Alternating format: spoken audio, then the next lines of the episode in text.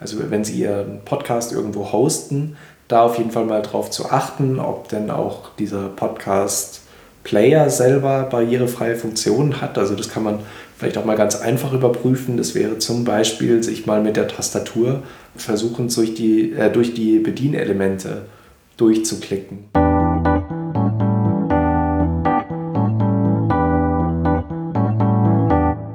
Hallo und herzlich willkommen beim Podcast übers Podcasten. Mein Name ist Brigitte Hagedorn. Im Intro hörten Sie meinen heutigen Interviewgast Dennis Bruder von der Stiftung Pfennigparade. Die Pfennigparade mit Sitz in München begleitet Menschen mit Körperbehinderung und anderen Beeinträchtigungen in allen Lebensphasen und in allen Lebenswelten. Und seit Mai dieses Jahres podcastet die Pfennigparade unter dem Titel Barriere los.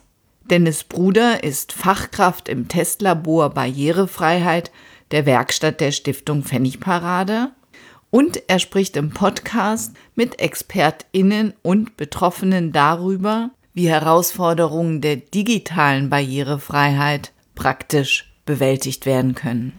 Hallo, Herr Bruder. Hallo. Zu Ihrem Podcast Barriere los heißt es nicht, das Problem stehe im Fokus, sondern die Lösung. Trotzdem möchte ich mit dem Problem anfangen. Und zwar möchte ich Sie fragen, was ist das Problem beim Podcasten? Und vielleicht fangen wir erstmal mit dem Podcast hören an.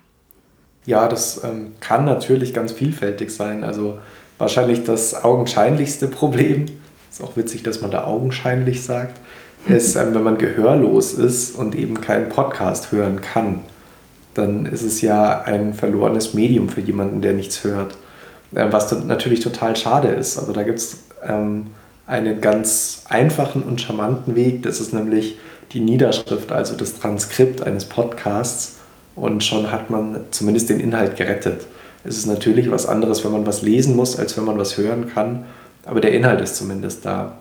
Das wäre jetzt mal ein Problem. Es gibt natürlich dann noch ganz viele weitere Probleme, ähm, die dann aber vor allem die Zugänglichkeit zu solchen Medien wie Podcasts oder ja, überhaupt online gestellte Medien haben können. Also wenn man sich jetzt vorstellt, dass man vielleicht aufgrund seiner körperlichen Behinderung gar keinen Computer benutzen kann, also außer man hat die entsprechenden Hilfsmittel, ähm, dann kann man sich vielleicht auch gar keinen Podcast anhören oder das gleiche mit einem Handy.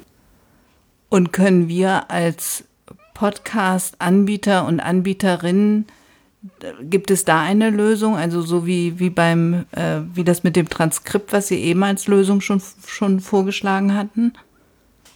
Also in jedem Fall würden wir da empfehlen, zunächst mal auf digitale Barrierefreiheit zu achten bei den Angeboten, die Sie so selbst erstellen. Also wenn Sie jetzt zum Beispiel einen ähm, Podcast, ähm, also wenn Sie Ihren Podcast irgendwo hosten, da auf jeden Fall mal drauf zu achten, ob denn auch dieser Podcast Player selber barrierefreie Funktionen hat. Also das kann man vielleicht auch mal ganz einfach überprüfen. Das wäre zum Beispiel sich mal mit der Tastatur versuchen, durch die, äh, durch die Bedienelemente durchzuklicken. Das ist nämlich auch ein Teil der digitalen Barrierefreiheit, dass man eben ein ja, Bedienelement oder eben eine Webseite nicht nur per Maus bedienen können muss, sondern auch per Tastatur. Und da gibt es dann eben ganz viele Anforderungen an digitale Barrierefreiheit. Die sind ähm, in Deutschland in der BitV 2.0 niedergelegt. Und ähm, da heißt dann nämlich, dass man äh, zum Beispiel Webseiten barrierefrei gestalten muss. Das ist ein relativ breiter Katalog, auf den man da achten kann. Aber das wäre jetzt schon mal ein Punkt, sich zum Beispiel eine barrierefreie Webseite zu machen. Und das heißt, dass der Player dann über die Tastatur bedienbar sein soll. Genau. Und der muss auch anhaltbar sein über die Tastatur. Also all diese Punkte, ähm, eben nicht nur diesen einen Weg zu haben, über eine Maus zu gehen, sondern zum Beispiel auch über eine Tastatur. Und ähm, zum Beispiel mit Sprachsteuerung oder sowas? Geht natürlich auch. Sprachsteuerung, die gibt es ja jetzt ähm, also als Spezialsoftware immer noch auf dem Markt. Da ist da die bekannteste ähm, Dragon und ähm, die gibt es aber auch inzwischen integriert in Betriebssystemen wie ähm, dem iOS von Mac. Und ich glaube, Windows hat auch ein entsprechendes Pendant, wobei diese internen Sprachsteuerungen am Computer noch nicht so ausgereift sind. Am Handy geht es zum Beispiel mit dem iPhone schon sehr gut, aber auch da ist es im Prinzip so, also viele Menschen mit Behinderung, die haben sich eigentlich einen ganz guten Weg geschaffen, ähm, weitestgehend auf der normalen Website auch surfen zu können. Und da sind die Sprachprogramme ganz gut, weil die haben ähm, im Prinzip greifen die auch auf den Code einer Webseite zu. Also wenn man jetzt zum Beispiel einen Link auf einer Webseite hat, dann wird dieser Link dem Sprachprogramm als Link Nummer 1 angezeigt, wenn das richtig ausgezeichnet ist. Und dann kann man sagen, klicke Link Nummer 1 an. Aber es gibt bei der Sprachsoftware auch immer noch einen Umweg, dass man einfach so ungefähr hin navigieren kann und sagen kann, ähm, triff ungefähr das Feld 1 auf meinem Bildschirm und dann bin ich auch dort, wo ich hin will. Ähm, also bei Sprachprogrammen muss man gar nicht so viel als Programmierer selber darauf achten.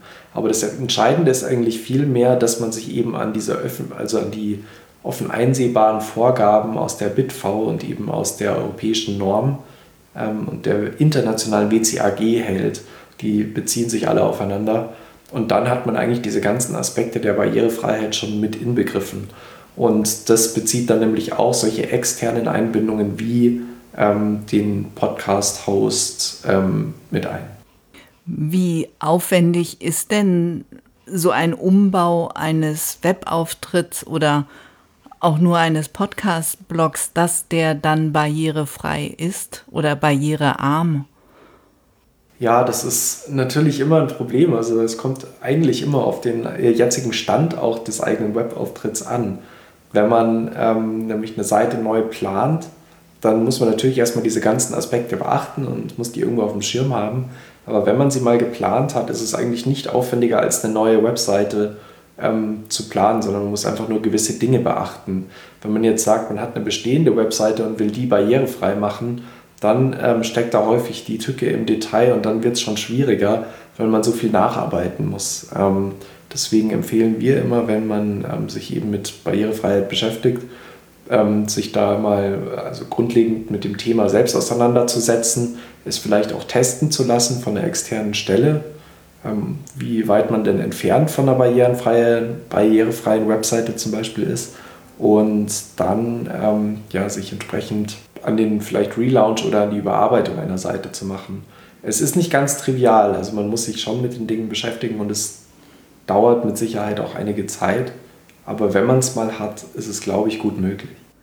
Macht die Stiftung Pfennigparade auch solche, solche Tests oder Beratungen dann, was man, was man tun kann? Ja, also wir machen Beratungen, Schulungen und Workshops. Ähm, wir haben bei uns direkt in der Werkstatt der Pfennigparade zwei zertifizierte Tester, die einen BitV-Test machen können. Und dann nochmal mit unserer Partnerwerkstatt, ähm, die besondere Werkstatt in der Stiftung Pfennigparade, da sind wir noch ein bisschen breiter aufgestellt, auch Richtung auch BitV-Tests, aber auch ähm, Testung von PDFs oder Apps oder solche Dinge und Beratungen. Ähm, was wir auch machen, ist ähm, im Webwerk, das ist auch eine Werkstattgruppe der Werkstattstiftung Pfennigparade, ähm, ist barrierefreie Seiten selber machen. Da ist unser Anspruch eigentlich schon seit langem immer Seiten barrierefrei zu gestalten. Ähm, der Anspruch, einen, ähm, also einen bestandenen Big Bit V-Test zu machen, wiederum, der ist ziemlich hoch.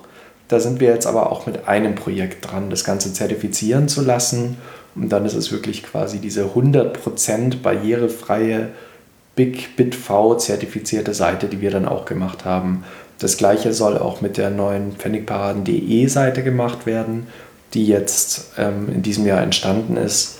Und da sind wir jetzt noch in Abstimmungsschleifen mit den Programmierern aus dem Webwerk und mit unseren Testern. Ich habe es ja immer gerne einfach. Gibt es ein Tool zum Beispiel, in dem man die URL, seine eigene URL eingeben kann und dann wird geprüft, wo die Barrieren sind? Gibt es sowas? es gibt natürlich automatische Testungen des Ganzen, aber das hat alles seine Grenzen. Also da muss man auch äh, zum Beispiel den Aspekt der Barrierefreiheit verstehen. Dass gewisse Punkte natürlich technisch geprüft werden können, andere wiederum aber ganz schwer sind, technisch zu prüfen. Man kann da sich, also das einfachste Beispiel ist wahrscheinlich, ähm, wenn man ein Bild mit einem Alternativtext beschreiben will, dann kann ein Computer, das kennt man vielleicht aus den automatischen Erkennungen, ähm, kann sagen, auf dem Bild zu sehen sind zwei Personen.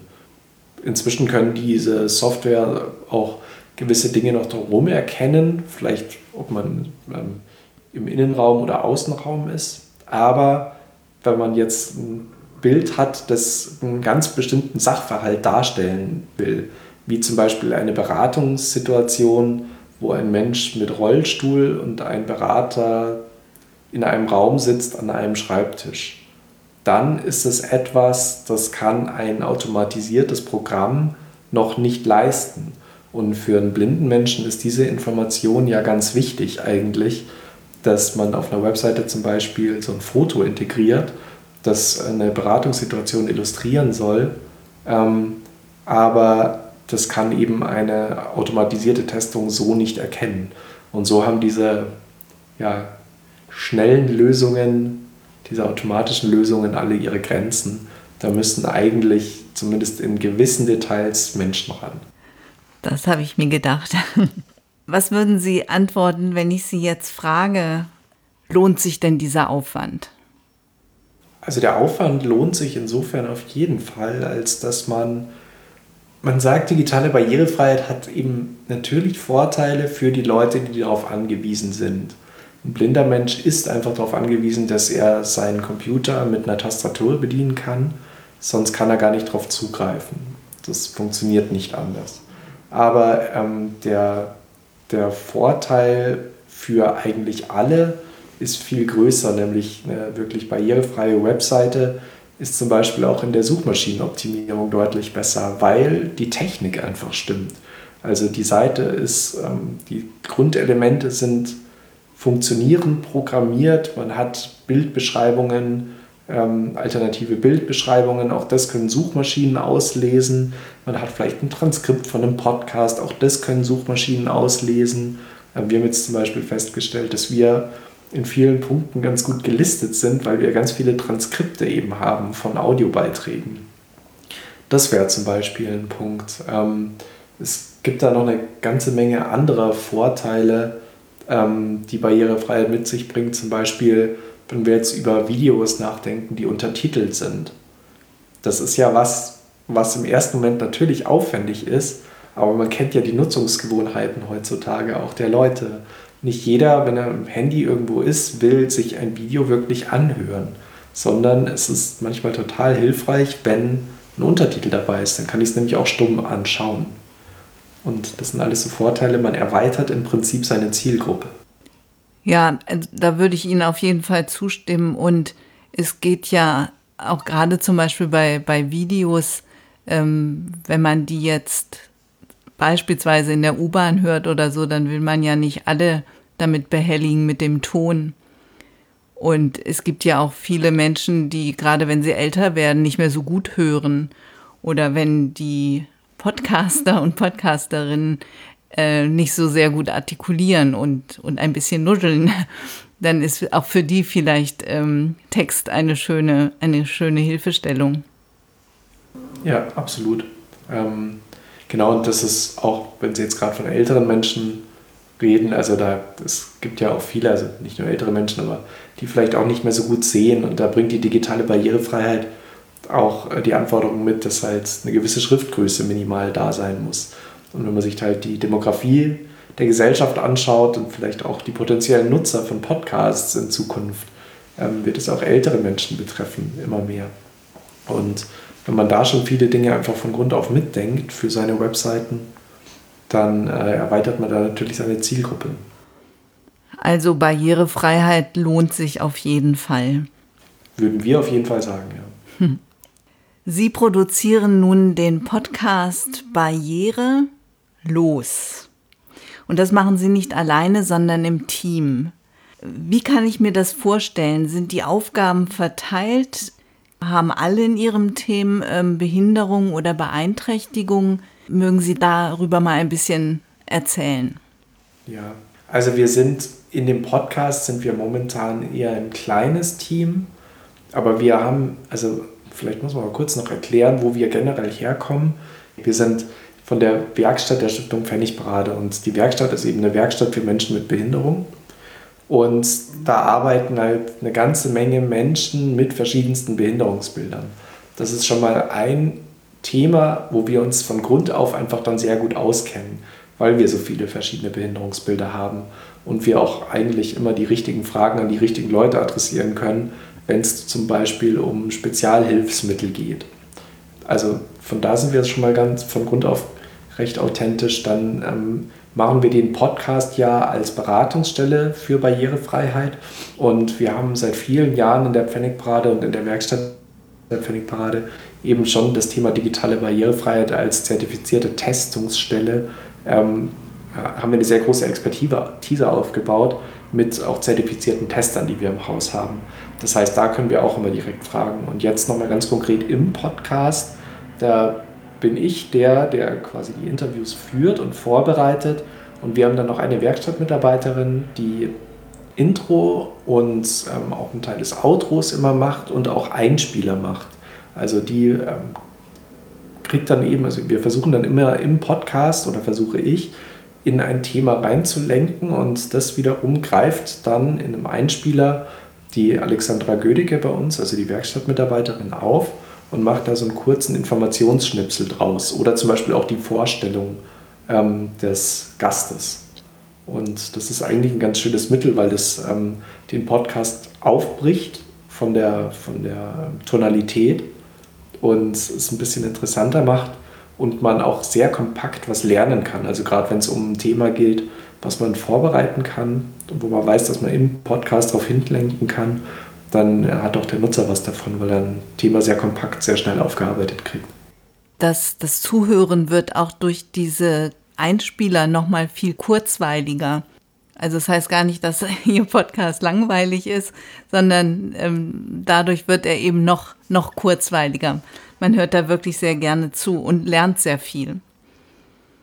Welche besonderen Hürden haben Sie denn bei der Podcast-Produktion ähm, aufgrund Ihrer Beeinträchtigung und die Ihrer Kollegin? Also, genau, meine Frage war noch, ob, ob alle ähm, beeinträchtigt sind. Das, das habe ich so verstanden, dass dem so ist. Bei uns in der Werkstatt? Ja. Ja, also sagen wir es so, ähm, die Leute mit Werkstattbedarf haben eigentlich überwiegend eine oder haben eigentlich alle eine Beeinträchtigung. Diese Beeinträchtigungen können aber ganz unterschiedlich ausfallen. Das kann von psychischen Beeinträchtigungen geben, was tatsächlich der geringere Teil ist, über Menschen mit Autismus zum Beispiel. Ähm, wir haben viele Muskeldystrophiker, auch einige Beatmete, die im Rollstuhl sitzen, ähm, Schädel-Hirntraumatiker. Also die meisten haben eine Art von Beeinträchtigung. Das betrifft dann ähm, vor allem eben die Leute mit Werkstattbedarf. Und der zweite Teil der Frage war, wie ich ähm, selber, auf was für Hürden ich stoße. Also zu mir muss man wissen, ich bin Rollstuhlfahrer, habe eine hohe Querschnittlähmung und bediene meinen Computer über ein Headset ähm, das quasi meine Maus ist. Also wohin ich meinen Kopf drehe, bewegt sich die Maus. Und dann habe ich noch eine Sprachbedienung. Und mein Handy bediene ich zum Beispiel auch per Sprache. Und wenn ich jetzt ein Interview führen will, habe ich natürlich meine Grenzen. Ähm, das ist jetzt zum Beispiel am Anfang des Podcasts, haben wir auch versucht, mit der Technik klarzukommen. Und da wollte ich mit meinem Handy ähm, mich einwählen in dieses Tool, um eben das aufzunehmen. Und dann gab es eine Überschneidung, weil mein Sprachprogramm auf einmal nicht mehr zugreifen konnte, weil ich, das hat quasi die, ähm, die also der, die Tonaufnahme ist dann rausgegangen aus dem Sprachprogramm und ist reingegangen in diese Aufnahme des ähm, Online-Tools und es, ich war, es war nicht mehr bedienbar. Das wäre jetzt zum Beispiel mal ein Aspekt. Es ist halt auch ein Problem für mich zum Beispiel im Rollstuhl. Ich, ich bin nicht so flexibel, wenn ich irgendwo hinfahren will, um ein Interview zu führen. Sowas muss ich immer gut vorbereiten. Das wäre mal das nächste. Aber das ist heutzutage natürlich mit den vielen Online-Möglichkeiten schon auch deutlich einfacher geworden für mich. Ähm, ansonsten würde ich sagen, habe ich im Prinzip keine großen Einschränkungen, weil ich den Computer relativ gut und selbstständig bedienen kann. Wer schneidet denn bei Ihnen, Herr Bruder, die, die Audios? Machen Sie das auch? Den Hauptteil schneide schon ich momentan, weil also eigentlich war es auch so geplant, dass eben die Werkstattmitarbeiterin bei uns, die Alexandra Gödicke, eben die Podcasts mitschneidet. Das macht sie auch, aber ähm, bei ihr, sie hat ähm, das Problem, dass sie sehr, sehr schlecht sieht. Und das ist gerade mit der Spurenbearbeitung bei Audacity oft nicht so einfach, weil man mehrere Sachen untereinander hat, man ein bisschen die Orientierung braucht. Und ähm, wir festgestellt haben, dass es nicht ganz einfach ist, das zu tun. Aber wir wollen ähm, sie da auch mehr und mehr noch ranführen und das dann hoffentlich doch hinkriegen, dass sie auch die Podcasts zusammenschneidet. Ähm, momentan bin aber ich das hauptsächlich. Sie haben aber gesehen, dass es in Audacity zum Beispiel auch Möglichkeiten gibt, ähm, dass man die, die Farben anders einstellen kann und das, glaube ich, für Sehbehinderte schon ein bisschen anpassen kann. Das habe ich noch nicht gesehen tatsächlich. Ähm, ich glaube, bei dem speziellen Fall ist es so, dass sie halt einfach sehr, also da geht es nicht um Farben, sondern da geht es mehr um die Orientierung. Hm. Ähm, aber ich müsste es mir eigentlich mal anschauen, ob es da Möglichkeiten gibt, das übersichtlicher zu gestalten. Das ist ein guter Hinweis. Hm. Wie sind Sie auf die Idee gekommen, dass Sie einen Podcast machen möchten? Ja, das war eigentlich die Idee meiner Kollegin und Vorgesetzten Frau Baumer, die ähm, mal ein Gespräch von mir mit einem unserem ehemaligen Gruppenleiter mitbekommen hat, weil wir alle, also das muss man auch wissen, wir arbeiten ja im Medienservice der, der Werkstatt und hier sind sehr viele technikaffine Menschen unterwegs und wir kennen uns schon, also ich, ich glaube, der überwiegende Teil ist interessiert und kennt sich auch relativ gut aus auf dem Gebiet Technologie. Und wir haben, glaube ich, damals über die assistiven Technologien im iOS geredet, also im, die, die Bedienungshilfen beim Mac. Und sie fand das Gespräch so spannend, dass sie gemeint hat, äh, ob wir da nicht einen Podcast draus machen wollen aus, aus so einer Art ähm, Gespräch. Und ich glaube, sie ist auch ein großer Fan selber von Podcasts. Ich bin jetzt tatsächlich erst mehr und mehr selber reingerutscht.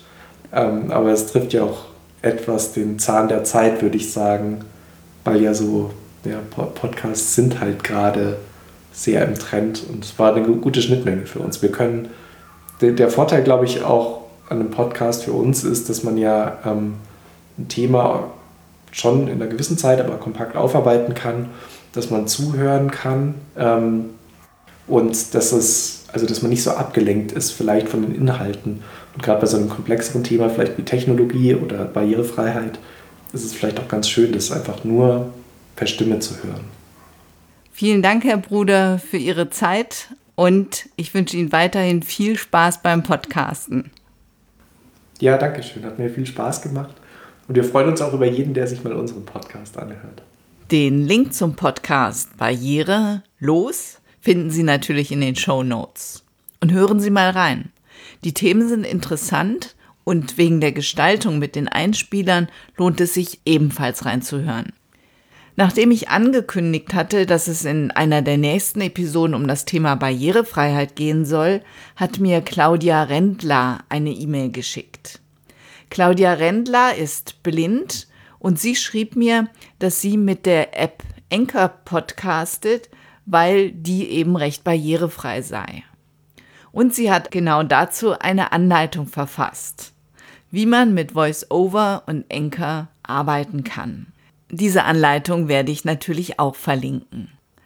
Außerdem gibt es noch eine Liste von ihr, und zwar mit Podcasts, die alle von blinden Menschen produziert werden. Und natürlich zu ihrem eigenen Podcast, meine Wien-Tipps. Das sind kurze Episoden mit persönlichen Tipps für Wiener und Wienerinnen, aber auch für Besucherinnen der Stadt Wien. In der nächsten Folge möchte ich Ihnen einen neuen Hosting-Service vorstellen. Let's Cast. Meine bisherigen Recherchen haben gezeigt, dass ähm, Let's Cast das Thema Hosting doch etwas anders angeht als beispielsweise Podigy oder podcaster.de. Also seien Sie gespannt.